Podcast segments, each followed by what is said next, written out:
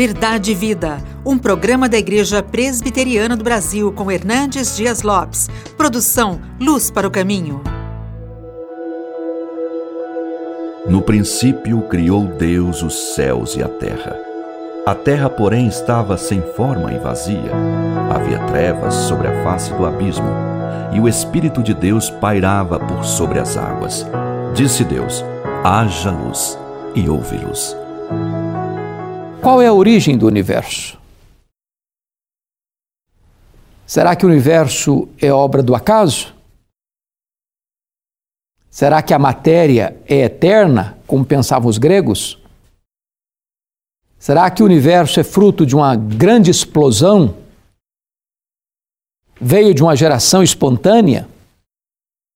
Será que o universo é resultado de uma evolução de milhões e milhões de anos? São muitas perguntas, são muitas teorias, mas na verdade permanece a pergunta: qual é a origem do universo? E o livro de Gênesis, o livro das origens, é um livro fundacional. E esse texto que você acabou de ouvir é fundacional porque ele vai trazer para nós esta resposta: qual é a origem do universo. Quando a Bíblia abre a revelação no primeiro livro, no primeiro capítulo, no primeiro versículo, não se explica Deus, mas se declara a existência de Deus. No princípio criou Deus os céus e a terra. Parte do pressuposto que Deus já existe. E esse Deus que existe é o Criador. E eu chamo a sua atenção para alguns pontos importantíssimos aqui. Primeiro, este Deus é autoexistente. Ele não foi criado, ele é o Criador. Este Deus é eterno, porque ele preexiste, pré-existe à criação que começa no princípio. Antes do princípio, só Deus existia. Se a criação aconteceu no princípio, logo, se Deus existia antes do princípio, Deus é eterno e eternidade é um atributo exclusivo de Deus. Mas ainda este Deus, além de autoexistente e eterno, este Deus é autossuficiente. Ele já era Deus, eternamente Deus, perfeitamente relacionado entre as três pessoas da Trindade. Portanto, ele não deriva glória para si mesmo da criação. Ele não precisava ter criado para ser Deus, ele já o era antes de criar todas as coisas. Então ele é autossuficiente.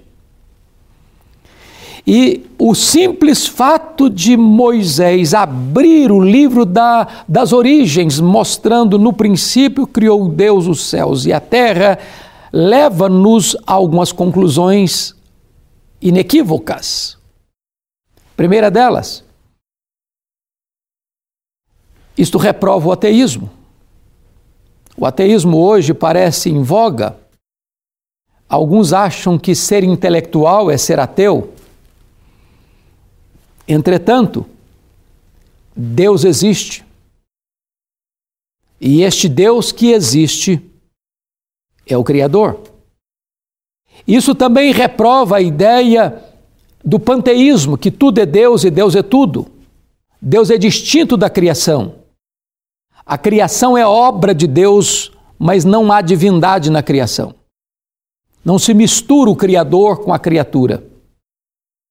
Então, veremos aqui algumas coisas importantes. Primeiro, o tempo da criação. Está escrito no princípio. Quando o relógio bateu a primeira volta do ponteiro, dando início na, no tempo e na história Deus cria. Portanto, a tese dos gregos de que a matéria é eterna não tem fundamentação nem científica, nem bíblica, nem teologicamente falando. Notem vocês que Deus cria no princípio. Agora, quem é que cria? Deus. E quando você vai perceber aqui, a, a criação é uma obra do Deus Pai, do Deus Filho, do Deus Espírito Santo. Porque no verso primeiro está escrito: no princípio criou Deus. Estou falando da primeira pessoa da divindade, da Trindade, que é o Deus Pai. Mas se você perceber no verso 2, a terra estava era sem forma ou estava sem forma e vazia, e havia trevas sobre a face do abismo, o espírito de Deus pairava sobre a face do abismo. E você vê aqui a terceira pessoa da Trindade, o Espírito Santo, é, como que ah, dando energia a esta criação inicial. Mas você nota no versículo 3: Disse Deus haja luz e houve luz. E aqui está o verbo. E o verbo fala de ação. E então o agente da criação é a segunda pessoa da Trindade. Isso está de acordo com João capítulo 1. Versículo 3, quando diz: Todas as coisas foram feitas por intermédio dele, e sem ele nada do que foi feito se fez. Logo, a própria Trindade está presente na obra da criação. De tal forma que Jesus, o Verbo pré-encarnado, foi o agente da criação. Todas as coisas foram feitas por ele, as visíveis e as invisíveis. Por meio dele, o universo foi criado. Quando Deus disse haja, aqui é o Verbo que produz a ação, e o Verbo de Deus é Jesus, a segunda pessoa da Trindade. Você nota que a ciência trabalha com espaço, com tempo e com matéria. São os três grandes elementos da ciência e eles estão aqui. Notem comigo o espaço, os céus, a matéria, a terra, o tempo, no princípio.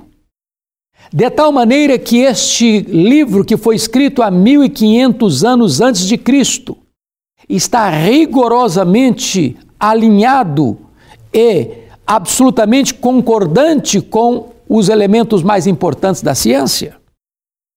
Você percebe que a vastidão desta criação, os céus, e esses céus incluem, obviamente, todo o céu que você vê a olho nu, o céu sideral e o terceiro céu.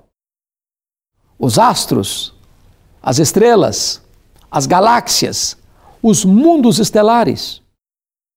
Nós sabemos que há mais estrelas no firmamento que todos os grãos de areia de todas as praias e desertos do nosso planeta.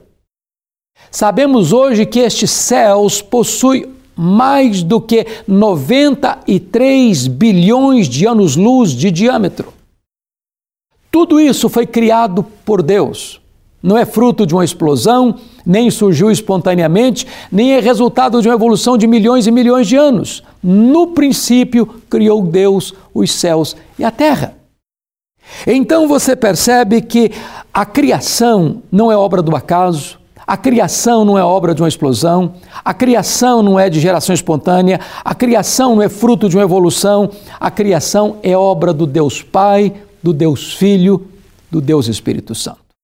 Há sentido e propósito neste universo. Ele foi criado por Deus e ele está debaixo do governo de Deus, e todo o universo precisa celebrar a glória do Deus Criador. Eu quero orar com você. Neste momento em que nós temos que reconhecer que a nossa vida veio das mãos de Deus e deve glorificar ao Deus Criador. Deus amado, louvado seja o teu nome, porque tu és o Deus onipotente, o Deus Criador, o Deus sustentador da vida, tu és a razão da nossa própria vida e nós te adoramos por isso, em nome de Jesus. Amém. Verdade e Vida, com Hernandes Dias Lopes, um programa da Igreja Presbiteriana do Brasil, produção de Luz para o Caminho. Luz para o Caminho, o Evangelho de Cristo através da mídia.